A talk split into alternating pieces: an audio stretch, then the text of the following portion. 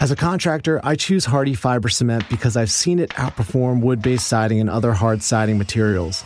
The high quality craftsmanship translates into beautiful and durable results that leave our customers at G Fidel extremely satisfied. Using Hardy siding has significantly reduced my callbacks and warranty claims too. At James Hardy, we're here to support you, from training materials to resources that can help you generate a greater profit. Learn more about growing your business with us at jameshardy.com/build.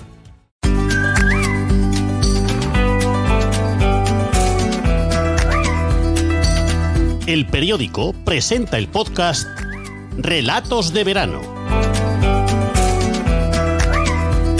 Hoy, Un hermano sin cuerpo, de Nayat el Hachmi, capítulo séptimo y último.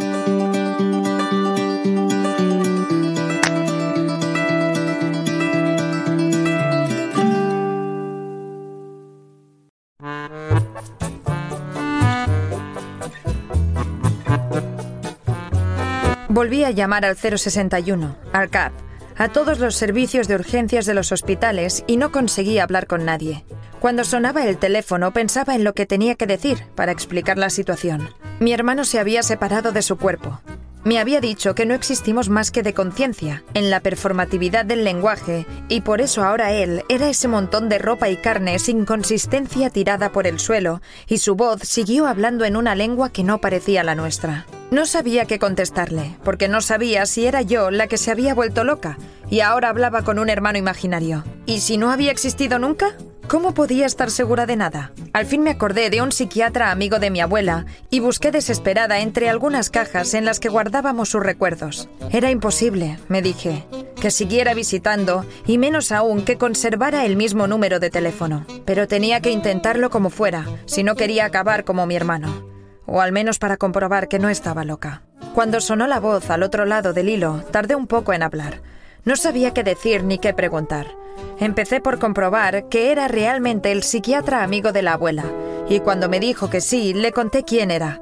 Luego hablé sin parar, trabucándome al intentar que tuviera algo de sentido lo que estaba diciendo cuando en realidad los hechos eran completamente absurdos. Lo que me alivió mucho fue descubrir que el de mi hermano no era un caso único, que el psiquiatra ya se había encontrado con algunos pacientes que presentaban los mismos síntomas, que él creía fruto de una virtualidad intensa y del aislamiento social que llevaba a las personas a creer que no necesitaban contacto físico alguno, ni con los demás, ni con los objetos, ni con la realidad que lo que tenía que hacer era convencerlo de la necesidad de volver a la corporeidad característica de las personas, aunque él se opusiera.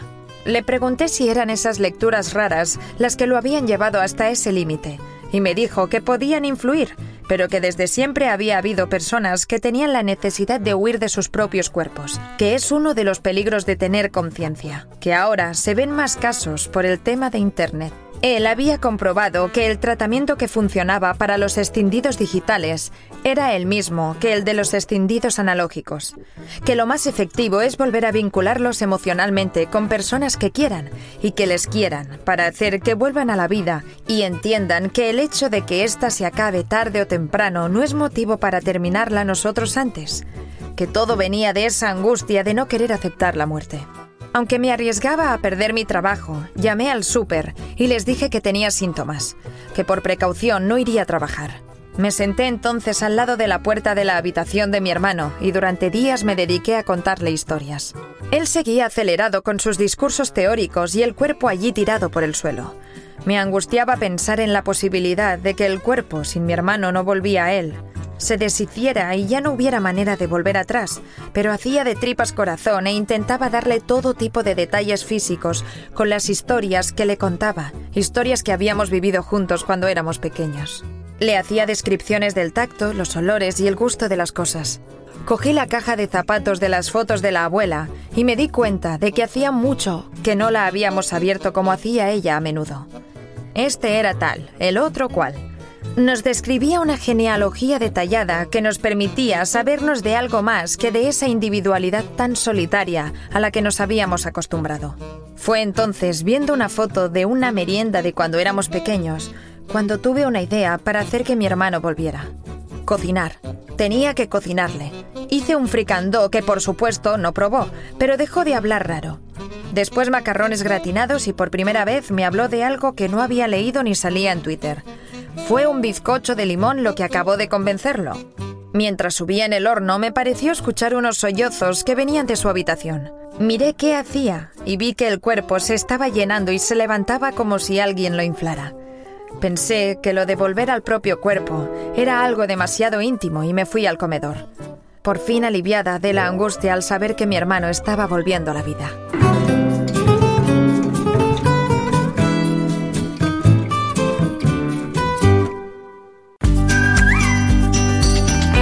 Hasta aquí el séptimo y último capítulo de Un hermano sin cuerpo, de Nayat el Hachmi. Han escuchado Relatos de Verano, un podcast del periódico.